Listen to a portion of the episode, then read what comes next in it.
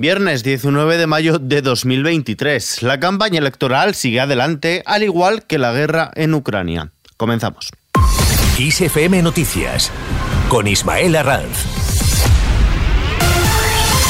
El líder del Partido Popular, Alberto Núñez Feijóo, ha avisado este viernes al gobierno de que el Partido Popular no se va a callar y que seguirá denunciando los pactos del PSOE con Bildu y que esté blanqueando a esa formación. Además, ha recalcado que al jefe del Ejecutivo, Pedro Sánchez, solo le importan los escaños de Bildu para seguir en el Palacio de la Moncloa, aun perdiendo, dice, las elecciones generales. Por tanto, vamos a escuchar y a remomerar todo lo que aquí ha ocurrido. Y hemos escuchado a un presidente que ante todo eso, ante todas las dificultades de los españoles, ante todos los retos que tiene España, lo único que realmente le importa es el yo, yo, yo.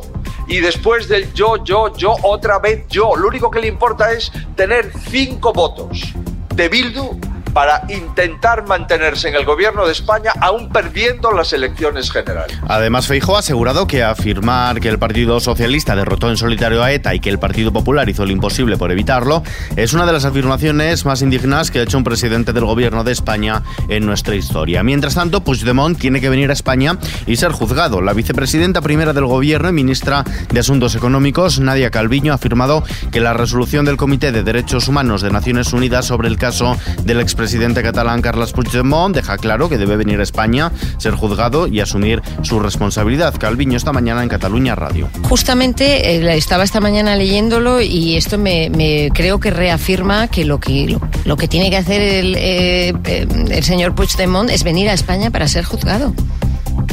Para mí es evidente que esa es la conclusión que se saca también de esta resolución. Esta es la lectura que ha hecho Calviño respecto a que el Comité de Derechos Humanos de Naciones Unidas haya dictaminado que el Estado español violó parte de los derechos de Puigdemont por haberle suspendido de su cargo como diputado tras procesarlo por un delito de rebelión en la causa del procés sin que hubiera condena.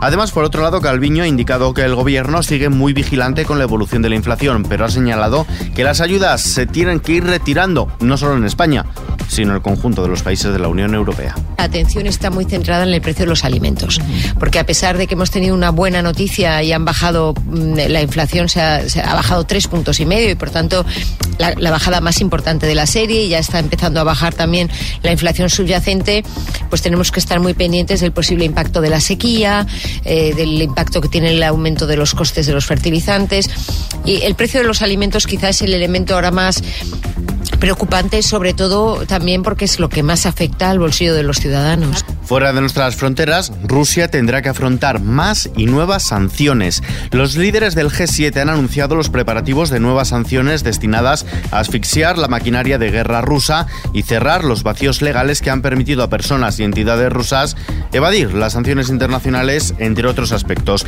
Estados Unidos también ha impuesto una nueva batería de sanciones por la guerra en Ucrania que afecta a unas 300 entidades, personas, barcos, y aviones que están colaborando con Rusia en su ofensiva.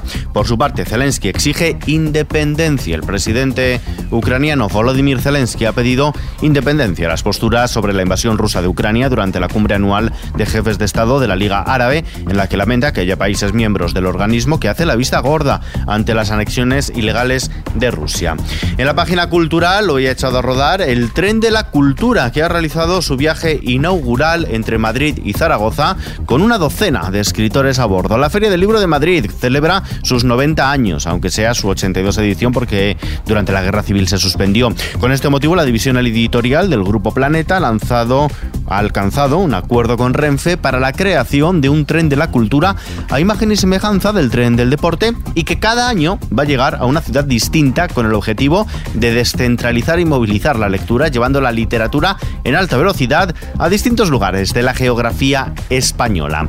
En deportes, la nadadora Ona Carbonell, hasta ahora capitana del equipo nacional de sincronizada, ha anunciado que se retira tras más de 20 años en la élite y después de participar en tres Juegos Olímpicos en los que ha sumado una plata y un bronce, además de las 34 preseas entre mundiales y europeos. Ahora deja la práctica profesional de la sincronizada, lo hace con 32 años y tras pausar su carrera para ser madre.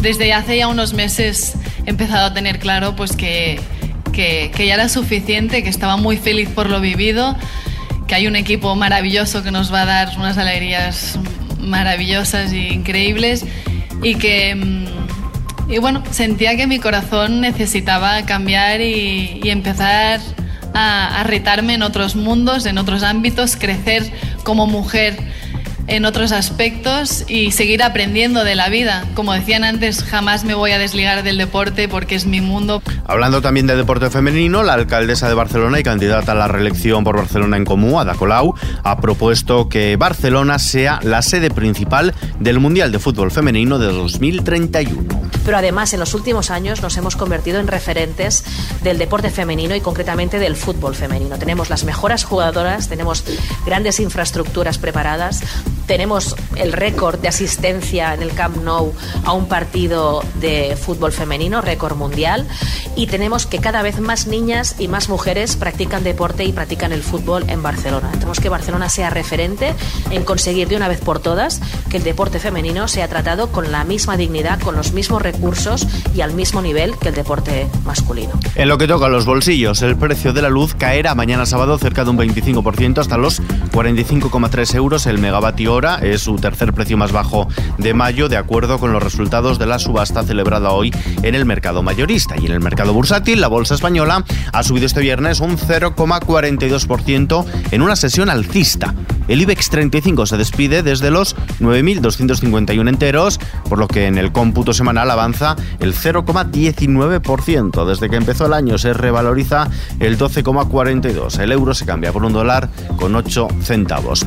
Vistazo ahora al mapa del tiempo.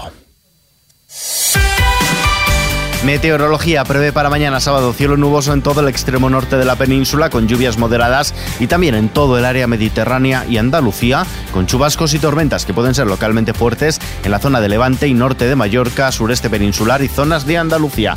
Habrá intervalos nubosos también en el resto de la península con nubosidad de evolución diurna y sin descartar algunos chubascos de carácter más débil. Temperaturas con pocos cambios. Y terminamos. Voy a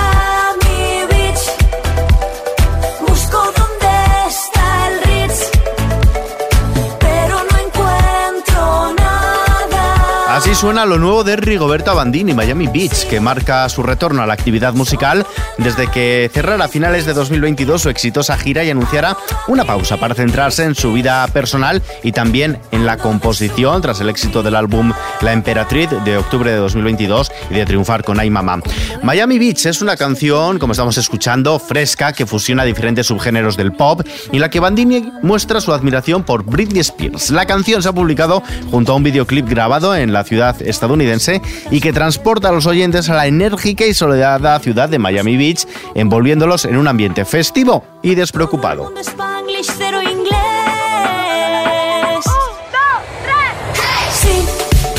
Al ritmo veraniego de Miami Beach que nos ofrece Rigoberta Bandini, nos despedimos por hoy. La información continúa puntual en los boletines de XFM y aquí en nuestro podcast XFM Noticias. Julián Garbín en la dirección, Víctor Álvarez en la realización. Un saludo de Ismael Arranz. Buen fin de semana y hasta la próxima.